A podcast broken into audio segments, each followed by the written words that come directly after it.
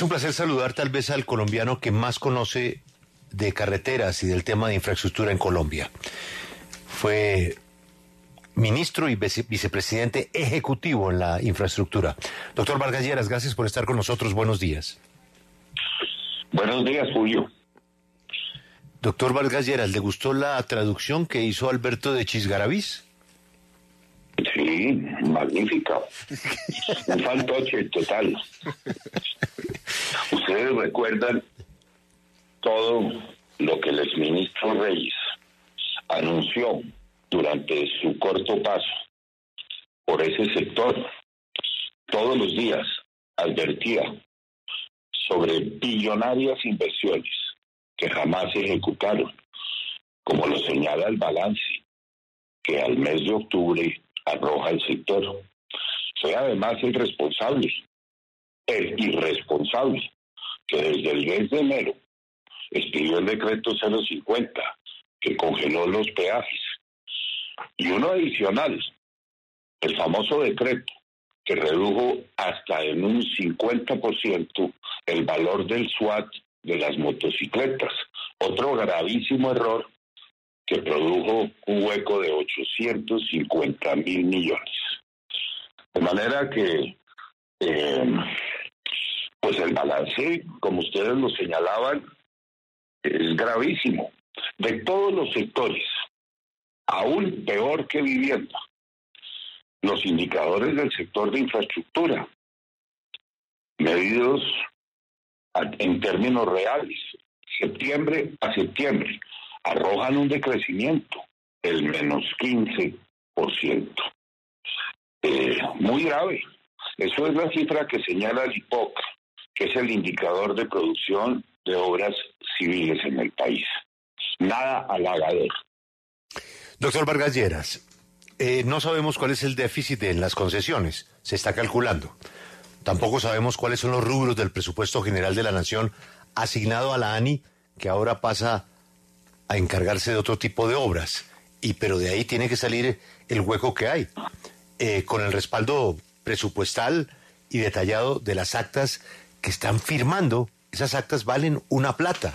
También no sabemos si se van a emitir vigencias futuras adicionales para tapar el hueco. No sabemos de qué tamaño es el hueco. No sabemos qué va a pasar una vez que se firme el acta, lo cual le vamos a preguntar a usted más adelante para que nos explique cómo es que una concesión puede tener reversa cuando ya eh, el modelo de negocio se le incumplió a quien se ganó la obra. Pero doctor Vargas Lleras, la pregunta es, ¿de dónde va a salir esa plata? ¿De dónde puede salir esa plata para arreglar el problema? Pues mire, los, problemas curiosos son varios. Empecemos por el ya muy discutido tema de los peajes. El hueco por el solo concepto de peajes a este año puede ascender a un billón de pesos. Y ustedes lo han señalado. Lo más grave no es el hueco, sino la inseguridad jurídica que ocasionó el haber modificado unos contratos vigentes a principios de este año. Eh, recordemos que en materia de concesiones, unas son las concesiones públicas, pero también hay concesiones privadas, que son las llamadas IPP, donde el Estado no aporta un solo centavo para su construcción y cuya única fuente de pago de la inversión pues es el recaudo de los peajes. Todo esto se ha traducido ya en un, cúmulo de demandas arbitrales.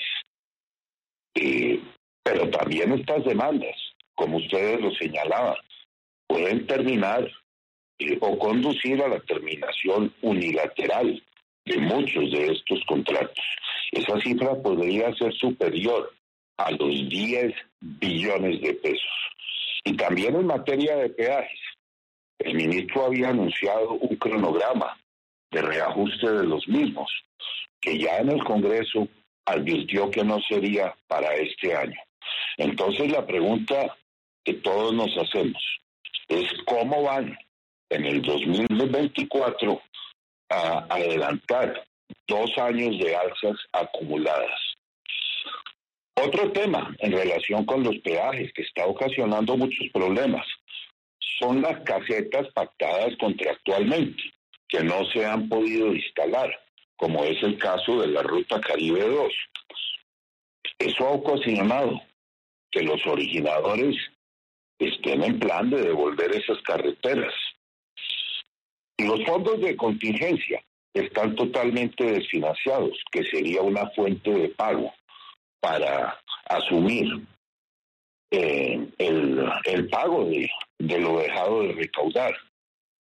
Otra fuente de pago, pues fue la adición presupuestal que hicieron desde mayo, totalmente insuficiente para el efecto.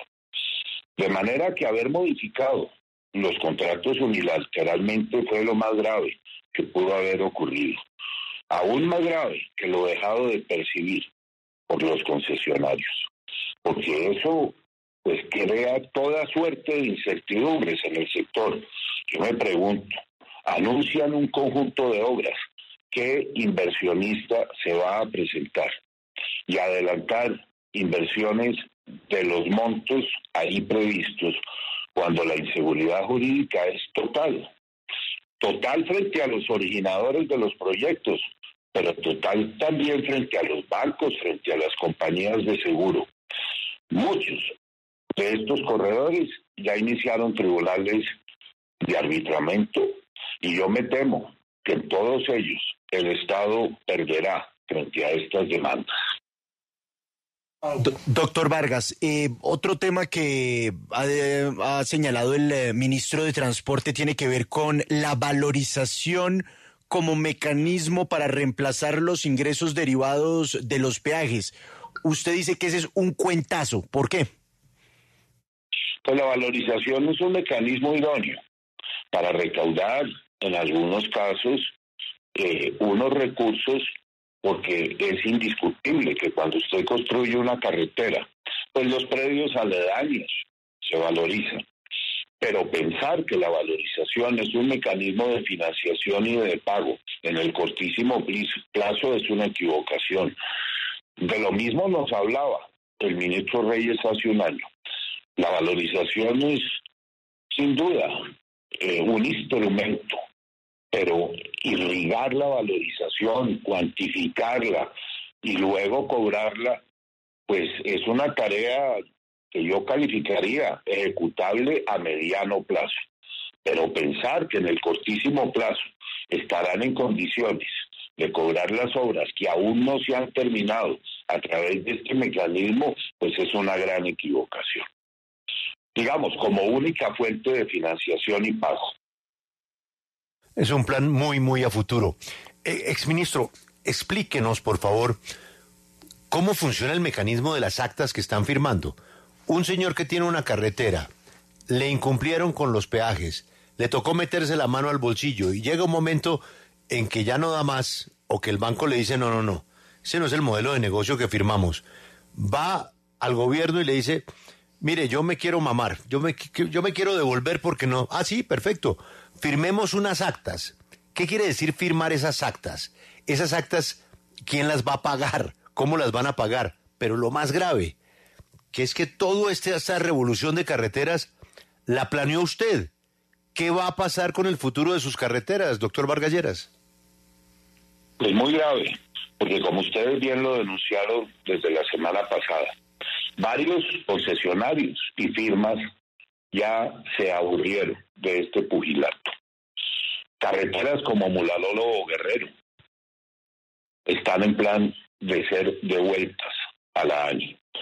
Una tristeza ver un corredor como Ibagué Cajamarca, que es el que conducía en doble calzada al, eh, al paso hacia el occidente del país, es el que llegaba al famoso Túnez de la línea, pues está ejecutada en un 50% a través de firmas muy serias como Colpatria. Lleva un año parada y están en plan de ya no concluirla. Lo mismo ocurre con Caribe 2. Perimetral de Oriente está parada también hace un año. ¿Cuál es Perimetral de Oriente? Pues esta carretera que nos recoge el, el tráfico en la autopista norte que lo desvía hacia los llanos orientales sin que tenga que ingresar a Bogotá.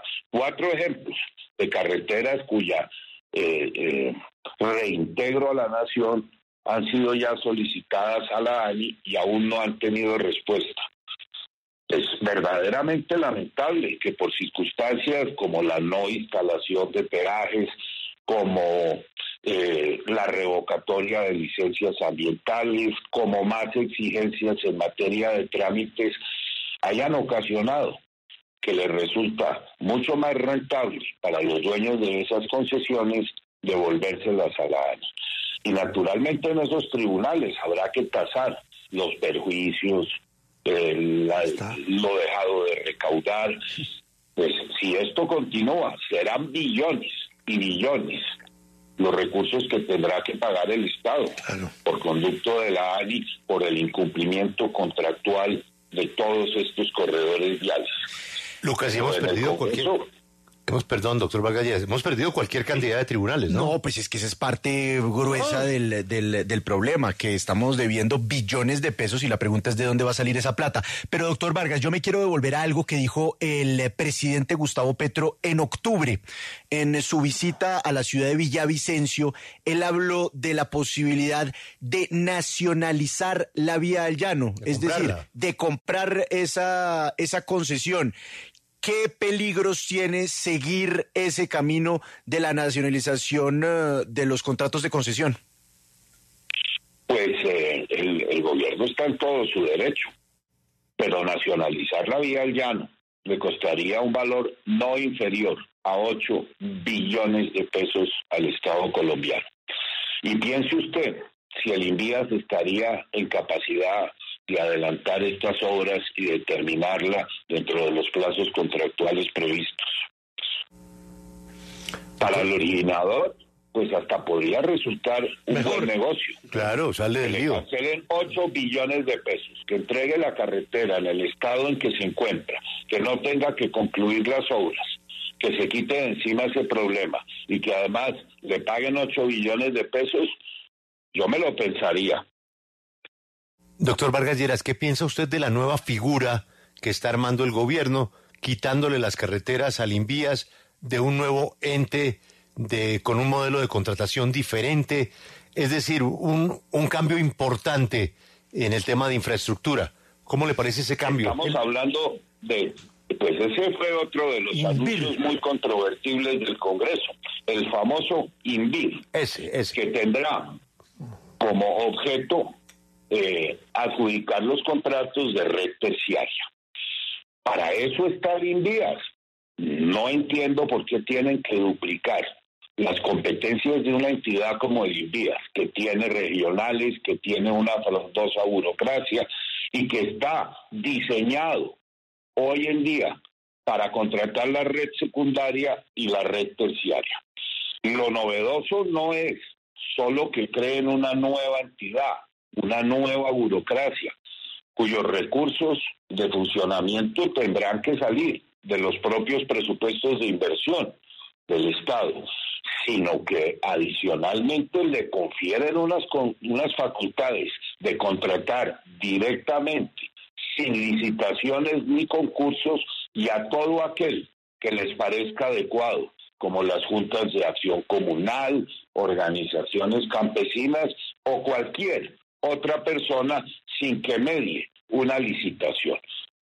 Yo estoy muy en desacuerdo, pues que es duplicar una entidad ya existente y además con unas prerrogativas exorbitantes que solo se prestarán para corrupción y politiquería, como bien lo señalaba yo en la nota que se publicó en el día de ayer. Pero, pero doctor Vargas, la creación de esta nueva entidad y su modalidad de contratación se hizo por vía decreto. Eh, no, no, Lucas, esa fue una facultad que le autorizaron al gobierno en el plan de desarrollo. Pero, pero eso le permite eh, derogar disposiciones de la ley de contratación estatal. Pues no, yo no lo creo así, porque es que con esto, básicamente, para una entidad pública eliminan todas las obligaciones de la ley 80. Es que no quedan comprometidos a nada. Como le repito, eh, es un monto ilimitado y a través de un mecanismo de contratación directa. Contratación a dedo, ¿no? Entiende uno el propósito. A dedo, ¿no? Entiende uno el propósito. Sí, contratan a dedo, ¿no? Óigame, doctor Vargas Lleras, pero ¿a usted no le parece que esta es una discusión muy importante que debería superar su columna de opinión o los comentarios que se hagan en una emisora de radio y que el sartén lo tenía, debería tener por el mango quien representa a la infraestructura, es decir, la cámara de la infraestructura, porque es que uno es, es unas flamantes reuniones en Cartagena, pero semejante lío que usted está planteando y proyectando, uno no ve que sea el tema de discusión en la Cámara. Pues sí, y yo me temo que no lo fue. También el tema de los bloqueos que están afectando gravemente la movilidad en Colombia. Y no lo fue los temas de inseguridad en las carreteras. No, eh, tampoco lo fue las obras hoy en construcción y que aún no se han entregado, muchas de ellas paralizadas. Ya mencionaban ustedes lo de la perimetral de Oriente, pero tenemos también la Ruta del Sol, que es el principal corredor central de este país, la Ruta del Sol 2 y 3, las obras que conectan a Medellín con el Urabá antioqueño, Maruno y Bat 2, la carretera de Bucaramanga a Barranca, que no se ha terminado, la de Bucaramanga a Pamplona, que está prácticamente paralizada, y la doble calzada de Pamplona a Cúcuta, los Pacíficos 1, 2 y 3, que aún no se han terminado, que son los corredores viales que van de Medellín a la Virginia, la carretera de doble calzada Popayón, Santander de Quilichao, Santana, Mocoa, Neiva, ni una mención sobre este gobierno heredó 21, 21 concesiones vigentes, ya han pasado un año y seis meses y aún no se termina ninguna de ellas. Y se limitaron a volver a hacer los mismos anuncios de hace un año. ¿Cuáles son? Pues que avanzarían en la terminación de las carreteras rurales, lo que llamamos red terciaria, en el principal programa del gobierno que no es otro que el que han denominado la Colombia profunda.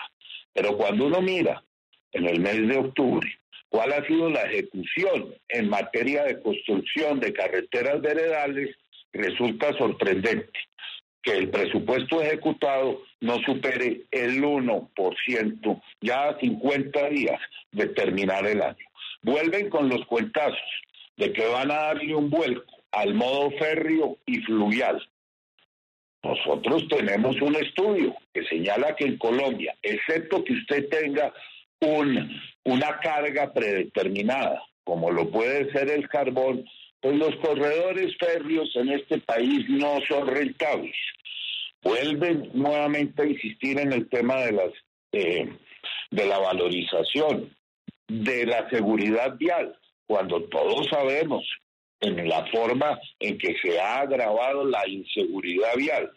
Y nuevamente anuncian que van a cofinanciar a los nuevos alcaldes y gobernadores en sus proyectos. No, francamente, pues yo como lo mencionaba ayer, todos salieron tan contentos. Y, salieron contentos simplemente porque les asistieron al Congreso, porque dicen que se restableció el diálogo, porque además aplauden que no se vaya a acabar la año, pero sí la van a poner a hacer hospitales y dotaciones. Cuando lleva un año sin ni siquiera haber abierto una licitación en, la, en su principal objeto social, que es el de construcción de carreteras. Y además terminan todos aplaudiendo por el anuncio de que no se van a acabar los contratos de concesión vigentes. Quedó en el aire la afirmación que ustedes también advirtieron la semana pasada, de si los puertos van a pasar a ser administrados por la Armada y los ferrocarriles por el ejército. Pero todos están contentos.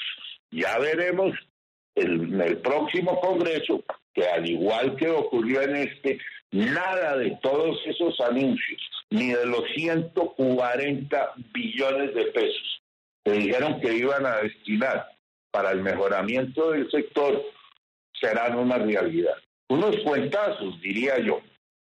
Pero eso es lo que advierte el director del gremio del gobierno. Otra cosa es lo que piensan los asistentes a ese Congreso, que todos salieron llenos de más preocupaciones y de incertidumbres. Claro, porque... se pregunta uno, ¿qué grupo de ingenieros en estas condiciones va a presentarse nuevamente a una concesión para invertir varios billones de pesos de su presupuesto para adquirir obligaciones de esos montos y estar sometidos no solo en la inseguridad jurídica, de que cualquier día les puedan modificar sus contratos unilateralmente, o su fuente de pago, como lo son los peajes, o puedan instalar cualquier peaje que contractualmente se pacte, o tengan que afrontar las condiciones de orden público y de bloqueos en sus principales puntos, pues yo me temo que difícilmente alguien se le va a volver a medir a participar de una concesión. Si es el propio ministro Camargo, desde que se posesionó, advirtió algo que ya pocos recuerdan, un ministro de infraestructura en los primeros días de su posesión, recordémoslo el año pasado, dijo que él estaría mucho más de acuerdo con que los recursos de infraestructura se destinaran a la construcción de escuelas y al mejoramiento del saneamiento básico. Y a eso, doctor Vargas Lleras, me imagino que usted lo llaman muchos promotores de la construcción. Miren lo que está el tema de vivienda, en todos los estratos. Está totalmente apagado, apagado. es que eso es lo, lo paradójico. Han dicho de todas las formas que la vivienda y la infraestructura son los dos renglones que con mayor celeridad podrían recuperar en algo la economía, porque son dos renglones anticíclicos, que si el Estado se pusiera las pilas, ejecutara los recursos, le daría gran dinamismo a la economía. Y son los dos sectores que registran un mayor decrecimiento y que están en peores condiciones, entre otras cosas porque termina el año y los recursos no se han ejecutado. Si ya les mencionaba el principal programa de este gobierno, el que califica de llegada a la Colombia profunda, tiene un, un punto de porcentaje de ejecución de los recursos que le fueron asignados. No, y eso va directamente el tema de los constructores al, a la situación de decrecimiento, porque es tan alto que terminamos en, negativo. Doctor Vargas pues el, el, decrecimiento del sector es de menos el 15%. Imagínese. De manera que yo no creo que en los asistentes al Congreso hayan salido con muchos motivos de ánimo para volver a participar de ninguna de estas iniciativas. Muy grave lo que está pasando en el sector. No, el único contento es el doctor Caicedo Ferrer, porque le salió muy bien el Congreso y muy bien asistido. Le fue el presidente, le fue el ministro. Y, y todos sigamos charlando, como dice usted. Sigamos charlando. Doctor Vargas Lleras, es eh, un placer haberlo tenido nuevamente en estos micrófonos, donde siempre usted será bienvenido. Gracias por su tiempo y su análisis.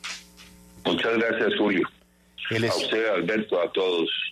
A Pablo. que tengan buen día. Germán Vargas Lleras, feliz mañana. Acompáñenos en el canal de YouTube arroba Julio Sánchez Cristo Oficial.